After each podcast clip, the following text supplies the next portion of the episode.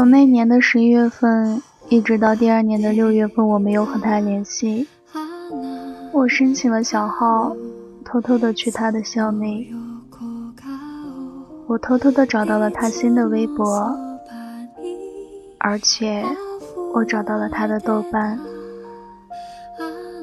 我记得他在校内上和另一个人说豆瓣上的帖子怎样怎样。我加了那个豆瓣，那个人有一千多个有灵，用真人照片的头像里面没有他。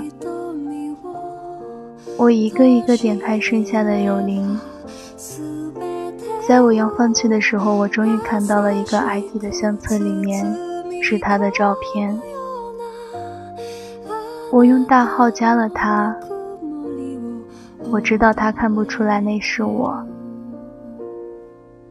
我从来没回复过他任何的广播、相册和日记，但是每一个我都看了几十遍。期间，我也去学了托福，我还报了七月份的托福考试。之前说过，从那年的十一月份一直到第二年的六月份，我没有和他联系。他的生日是七月初，临近学生们放暑假，我提前一天租了一套轻松裙的面具和衣服，我提前一天买了九十九只氢气球，我和寝室的三个。用油性笔的每只气球上面写了“生日快乐”。第二天是他的生日，我穿着轻松裙的套装，拿着气球在他寝室楼下站了一天。临近放假，学生和家长们都很多，每个人看着我都觉得很浪漫。但是我站了整整一天都没有见到他，但是我知道一定会有人告诉他，他一定会知道那是我。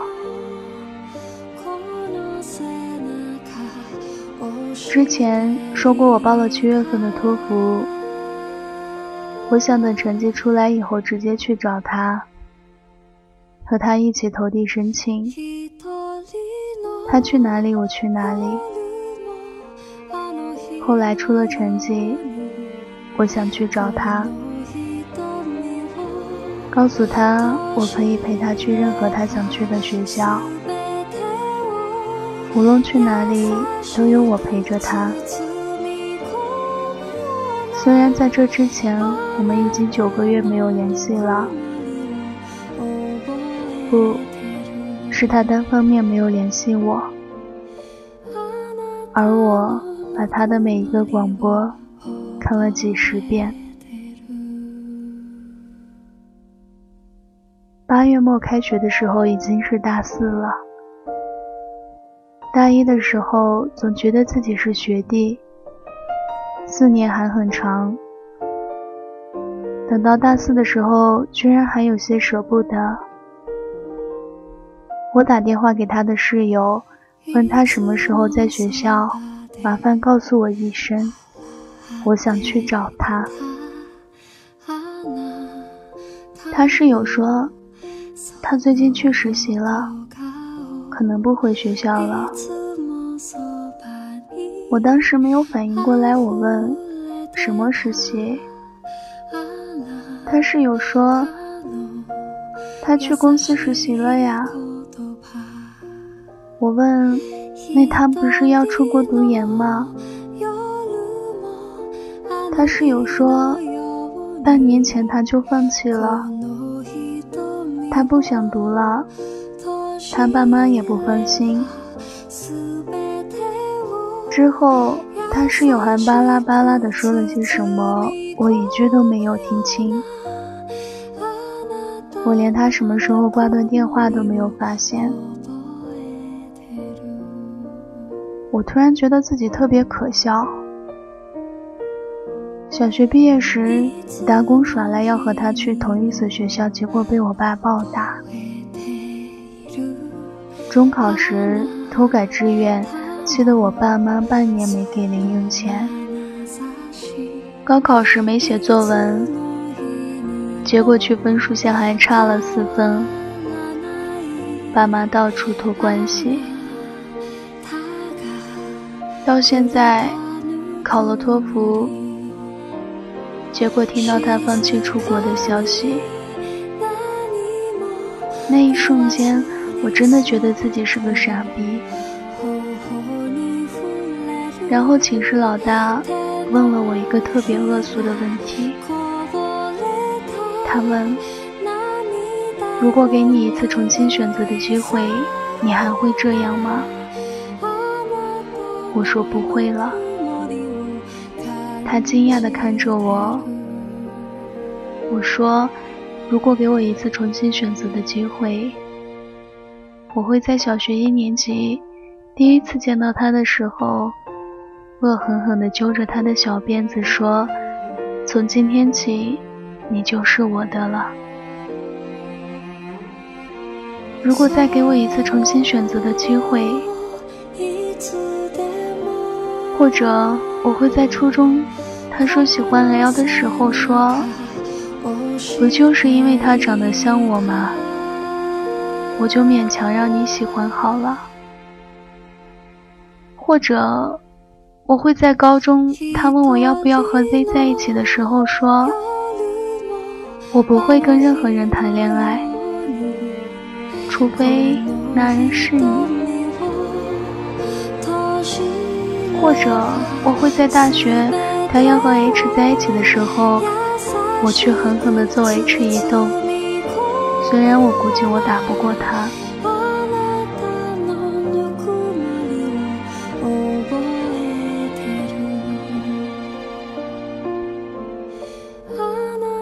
我回家后很严肃地跟我爸妈说：“我不出国了，我想工作，读研也行，不离开这里就好。”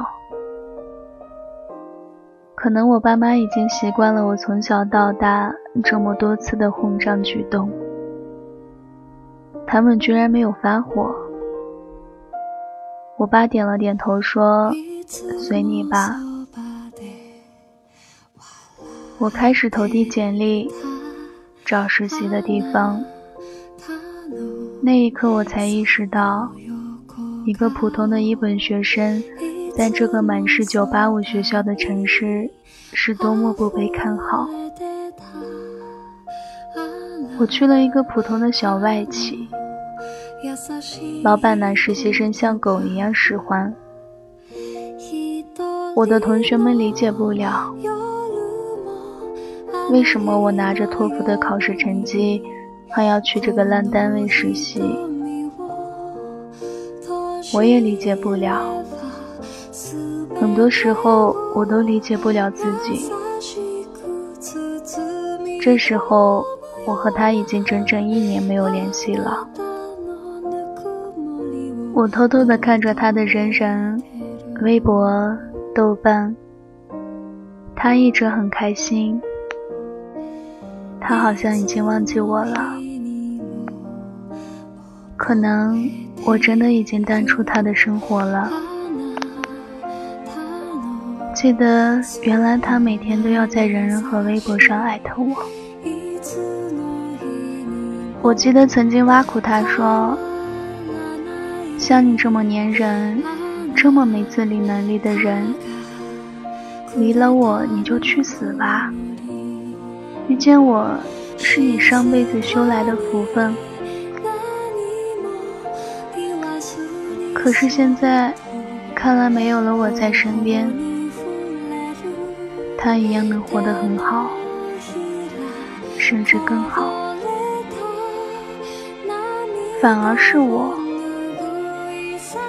没有了他在我身边，我好像被人抽走了所有快乐。我怀疑他是不是离开的时候偷偷带走了我的某个部分，要不然为什么我每时每刻都感觉自己不完整？我觉得自己和原来不一样了，我又不知道是哪里不一样。我还像原来一样吃饭、睡觉、实习。周六周日回到家里和爸妈吃饭。爸妈出差不在家的话，就和寝室的那几个没有单位要的一起开黑。我看他微博上写，公司的人都对他很好，毕业就可以转正。写他家的狗最近总是犯精神病。写他和朋友一起喝咖啡，被一个帅哥搭讪。他从来没有淡出我的生活。到了毕业季，穿上傻到死的学士服，戴上傻到死的学士帽，女生们抱着哭，男生们也红了眼眶。每个人都在哭。全系合照的时候，我们离得很远。后来我数了，他是第二排左数第二十四个，我是最后一排右数第三十七个。全系大合照，班级合照都结束后，每个人都可以自己随便合照。我当时带了单反，我一直在照他，然后我从镜头里看到他向我走过来，他冲我笑，他说：“我们合张影吧。”我之前已经无数次说过，只要和他有关的时候，我经常会瞬间变幼稚。我说：“你脸大，相机照不进的。”我寝室老大在旁边一把抢过相机，狠狠地捶了我一拳。他说：“快点，快点，我给你们照。”直到现在，我钱包里仍然放着那张合照。我表情很古怪。他轻轻抓着我的衣袖，头微微的歪向我，笑得很甜。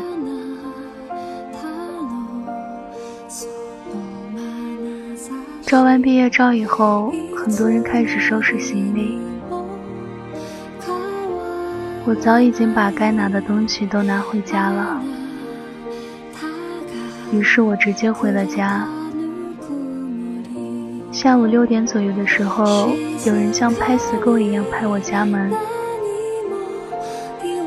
我一开门，看到他迅速拖着两个大行李箱进来，然后一屁股坐在沙发上说：“我爸出差了，我妈回老家看我姥姥去了，我没带钥匙。”我愣愣地看着他，他说：“你愣着干什么？”快给我拿吃的，我要饿死了。我还是愣愣的看着他。他站起来走到我面前说：“你有脑残了。”我眼泪刷一下就下来了。那是我唯一一次在他面前哭。他把我按在沙发上，拍着我的头，假装大人一样说。不哭呀，乖。我想问他这一年半没有我，他过得好吗？我过得一点都不好。我想告诉他，我托福都考过了。我想问他，是不是心里已经放下了，不再计较我以前的事情了？我想说，我这一年半。没有谈恋爱，无聊的时候就开黑。我有好多好多话要对他说，可是我什么都没说。他继续像哄小孩一样哄着我。我说：“你歇歇吧，我是眼睛里进沙子了。我煮了碗拉面，吃完后我和他坐在沙发上聊天，其实就是他说着我听着。他说室友们都找到工作了，他说托福太难考了，他说七月份他生日一过就让正式签了，他说。他爸妈总问他为什么不和我出去玩了。他说她男朋友和她是同一个公司的，对她超级好。我说什么？你说谁对你超级好？他笑着说：“我男朋友啊。”我说：“你来就是要告诉我你已经有男朋友了吗？”他说：“你这人是不是有病？”我说：“对，我这辈子最大的病就是我像疯子一样的喜欢你。”他说：“你能不这样吗？我们好不容易重新做回好朋友。”我冲他喊：“谁想当你的好朋友？”我他妈从来就不想当你的好朋友。我深吸了一口气，我说了让我这辈子最后悔的一句话。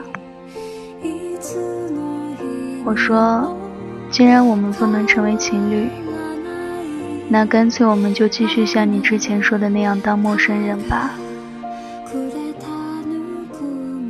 他看着我，他说。这是你说的，再见。他拉着箱子摔门走了出去，我没有追。上次在校园里我也没有追，我不担心他拉箱子没有地方去，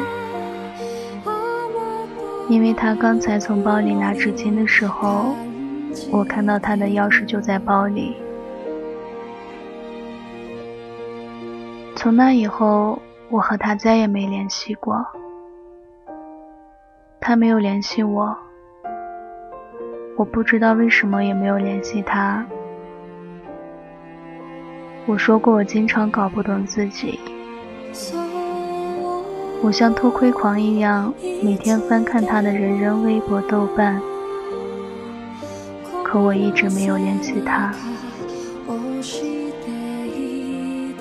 慢慢的，我的生活也走入了正轨。我毕业后没有留在实习的那家公司，而是去了一个国企。我和爸妈说，这个公司的人们都很平和，适合我这种包子性格。我很想知道她和男朋友的状况。但是她从不在网上晒幸福，在几个网站都看不到关于她的恋爱状况。值得一提的是，大概去年九月份左右，Z 重新加上了我的 QQ，先是寒暄了一番，然后 Z 说。其实我高中的时候就知道你们喜欢对方，我能看出来，只是不想承认而已。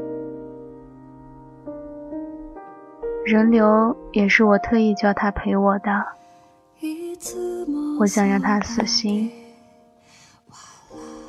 Z 说这些话其实我一直想对你说，但是我一点都不觉得对不起你。我叹了口气，我说：“过去的事情不要再说了。的确，是我对不起你。无论是谁和我提起他的时候，我都会像被卡住喉咙一样喘不过气。我和 Z 偶尔在 Q 上有一搭无一搭的聊天。”你们能够理解吗？虽然我一直和他没有联系，但是我并没有觉得我真正失去了他。直到今年的一月二十四号，就是我注册这个小号的时候。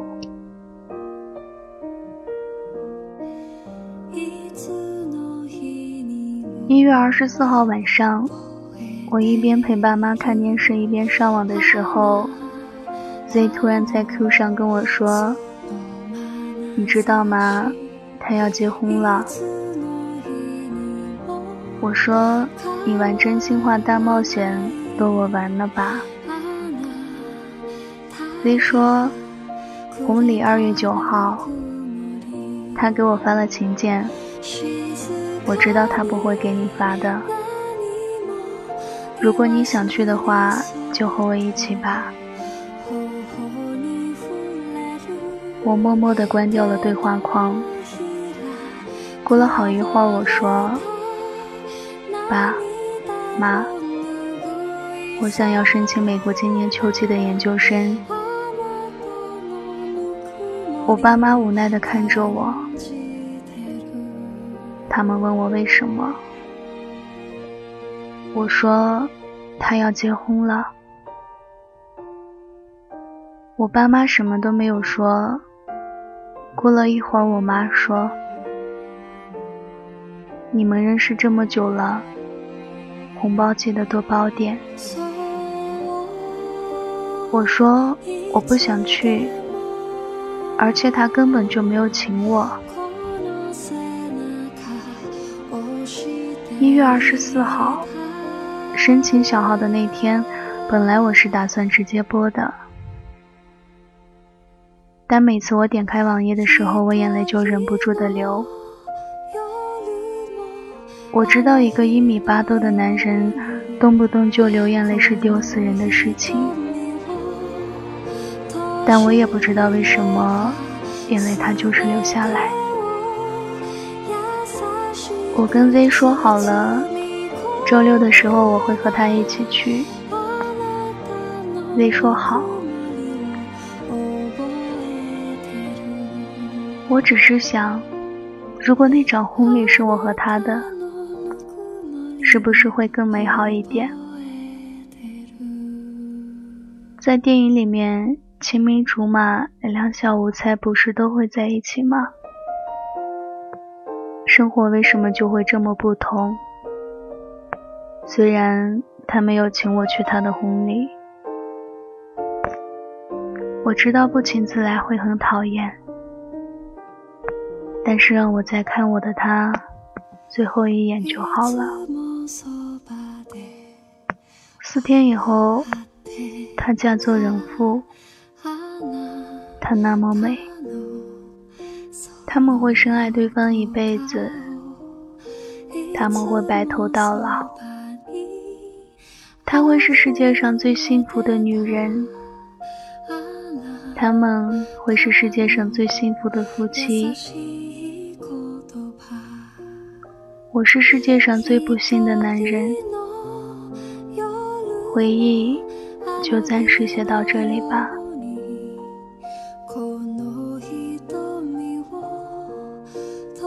刚才下班后，我去了一个公中介公司咨询。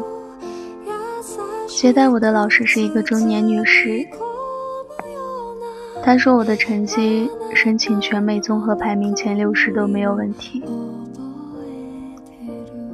我记得她原来说过她想去的那个学校，虽然不是前六十的，但是我突然好想申请那里。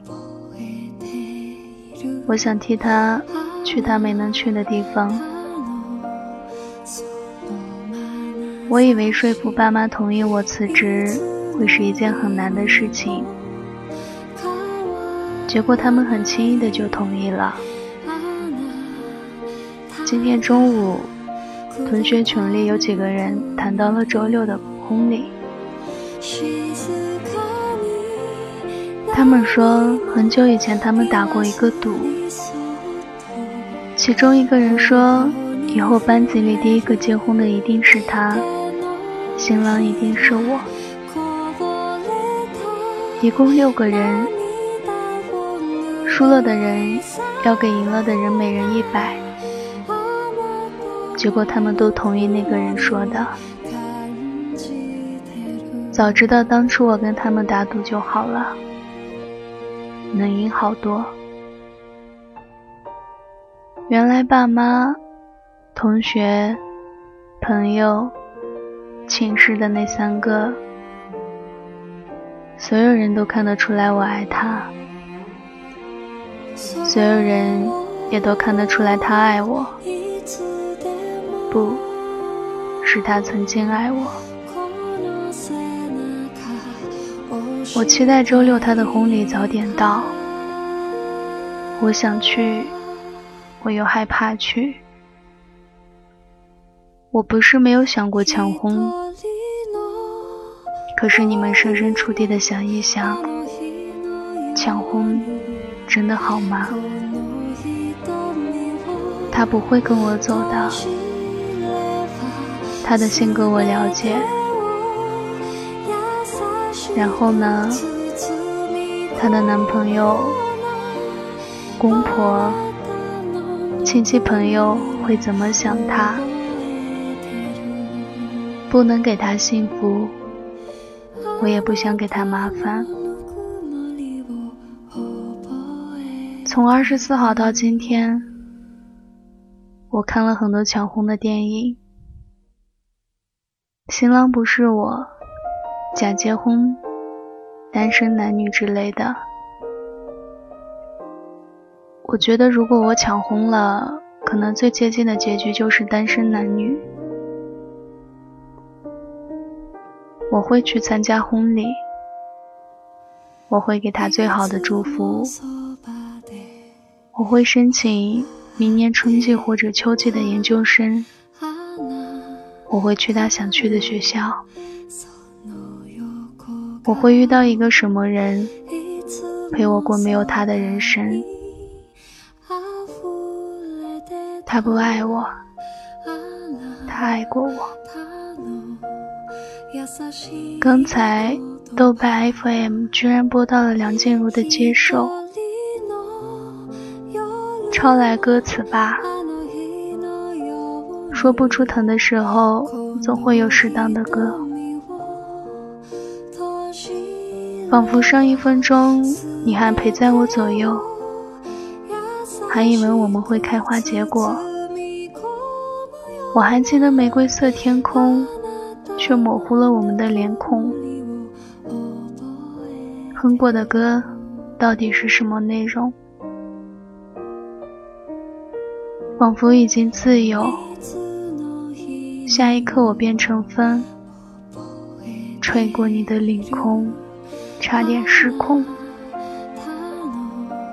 回忆在夜里闹得很凶。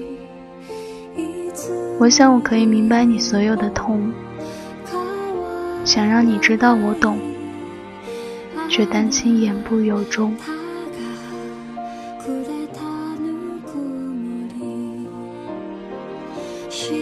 记得初二年级的时候，学校曾经强制我睡了一段时间。每天中午强制学生们扒在桌子上睡有四十分钟。班级的座位是会以同桌为单位左右前后换的。有一次，我和他都坐在靠窗的位置。那天中午，其他的人都睡了，我和他没有。我们枕着自己的手臂，面对面，互相看着对方。阳光照在他的脸上，我都想伸手摸摸他的脸，可是我没有。整整四十分钟，我们就这么互相看着对方，谁都没有说话。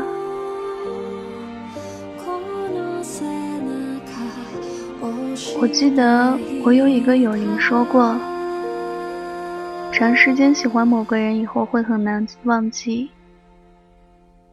原因并不是这个人本身有多么难忘，而是在喜欢他漫长过程中，自己变成了第二个他。举手投足间都是他的影子，每次看到自己，就更加忘不了他。记忆力好，真的不是一件好事。还有两，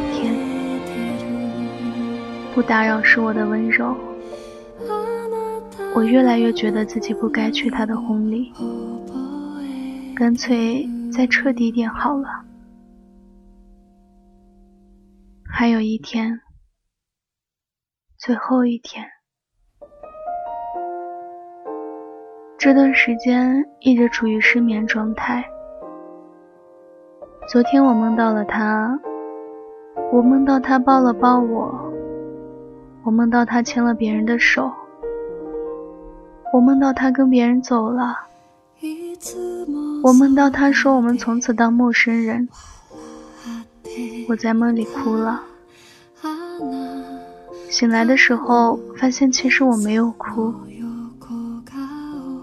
但是醒来发现这是一场梦以后，比梦里的他的离开还要难受。我觉得我可能像《盗梦空间》里说的那样。可能现在我码字的这个空间，不过是我的另一场梦而已，更深一层或者更浅一层的梦。可能十年二十年过去了，我一觉醒来，发现他坐在我旁边，认真听老师讲课，然后还瞪着我说：“你在睡觉，小心我告诉老师。”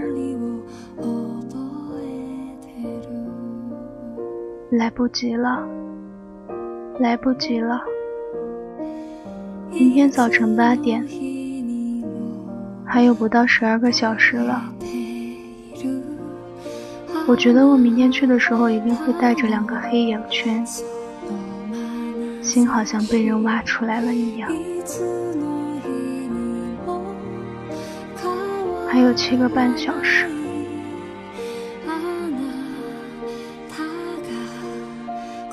刚把 Z 送回家，Z 说：“我陪你转转吧。”我说：“不用了，谢谢，我送你回家吧。”刚才回到家以后，爸妈问我婚礼怎么样啊？新郎怎么样？他怎么样？我说很好，很好。一切都很好，然后我就进了自己的屋里。昨晚凌晨四点才睡着，早晨六点就清醒了。奇怪的是，我一点都不空，没有眼袋，没有黑眼圈，我几乎没有喝酒。我像我们曾经约定的那样。包了九千九百九十九的红包。我早晨很早就出门了。我去接了 Z，一路上几乎没有说话。明明是去参加婚礼的，却是参加葬礼的心情。把车停在了停车场。远远的看见大厅门口，他站在新郎旁边迎接客人。他穿着白色的无袖抹胸婚纱，加一件小外套，没有戴面纱，而是戴了花环。即使在有空调的大厅里，也会很冷吧？如果新郎是我，我一定不会让他穿的那么少。穿的那么美做什么呢？只没给我一个人看多好。他瘦了，他更美了。他冲着每个人笑，不知道是因为冷还是因为激动，他有些微微发抖。新郎很体贴地抱了抱她，周围的人好像在起哄，说他好幸福。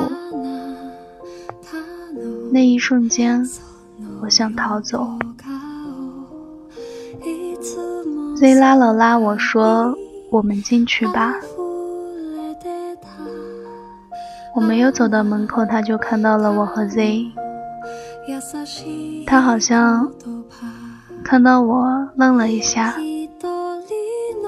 我不知道是不是自己眼花了，因为很快他就笑着冲我们招手。我们走到他和新郎面前，他向新郎介绍 Z 说：“这是我最好的闺蜜。”然后他笑着看着看我说：“这是我认识时间最长的同学了。我们从小学到大学都在一个学校。”新郎也跟着笑，他说：“这么巧。”我也跟着笑着。我不知道我是不是笑得很难看。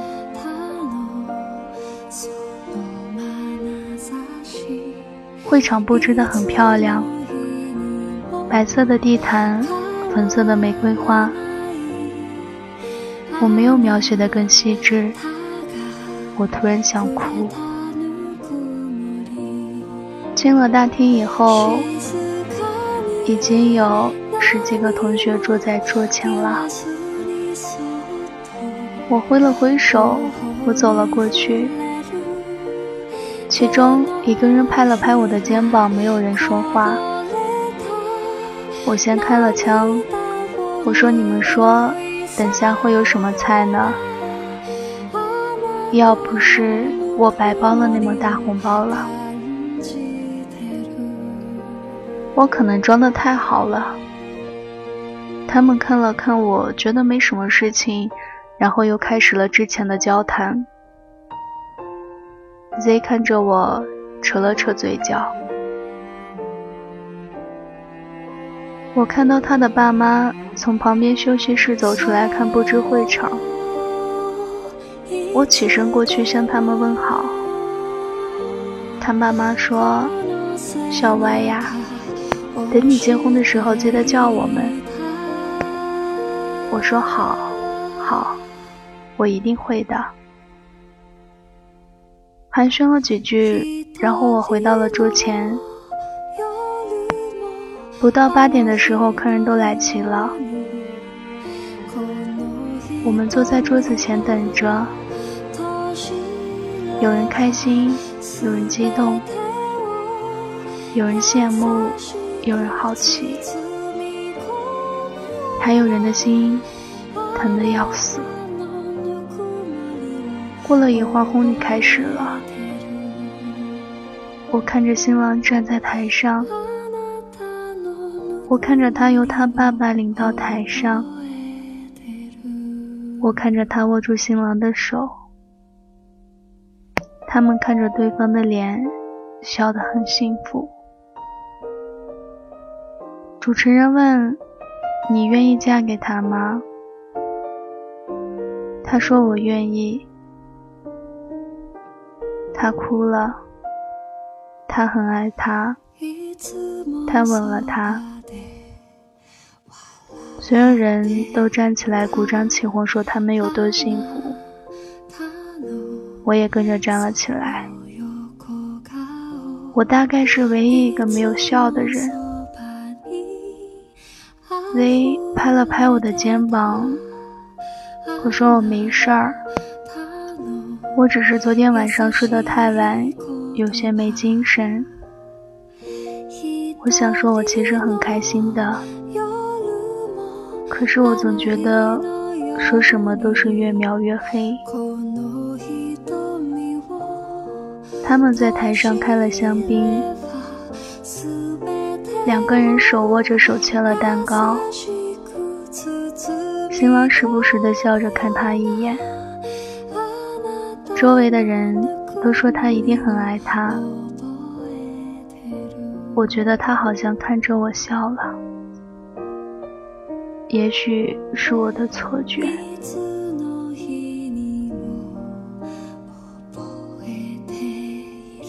他和新郎换了衣服出来敬酒，我的眼睛一直没有离开过他，我的脑海里就像在放电影一样。七岁的他歪着头说：“我什么都要听他的。”九岁的他哭着跟老师说：“他只要和我同坐。”十三岁的他说他喜欢上了别人。十四岁，我们趴在桌子上看着对方。十六岁的他被别人欺负，我第一次动手打了欺负他的女生。十七岁的他明明很不愿意。让我和 Z 在一起时，我却没看出来。十九岁的他哭着对我说：“要我一辈子对 Z 好。”二十岁的他拉着我不让我走。二十一岁的他说：“我们做陌生人。”二十二岁的他把钥匙藏到包里，跟我说：“没钥匙回不去家。”却被我气走了。二十四岁，二十四岁的她要嫁人了，嫁给一个很爱她、她也很爱的人。她和新郎端着酒杯走了过来，整桌的人都站起来祝福。有人说祝你们白头偕老，有人说祝你们早生贵子，有人说郎才女貌，有人说绝世佳偶。昨晚我想了很多，我该说什么？我该说不要嫁给这个人，我该说跟我走吧。我该说我会给你幸福的。我该说这个世界上不会有人比我更爱你了。我该说我知道你也还爱着我，哪怕只有一点点。我抬起头看着他，我张了张嘴，我什么都没有说出口。我居然笑了。我觉得我笑得很真诚。我说：“祝你幸福。”他看着我，他眯着眼睛，他歪着头，他冲我笑，好像十六年他从来没变一样。他跟我碰了碰杯，他看了看新郎，他说。我很幸福，你也会的。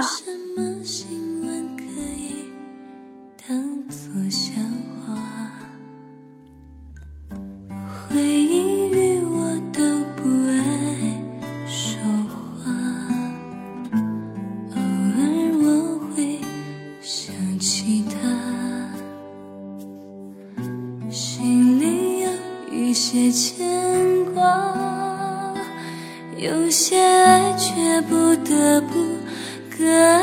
安天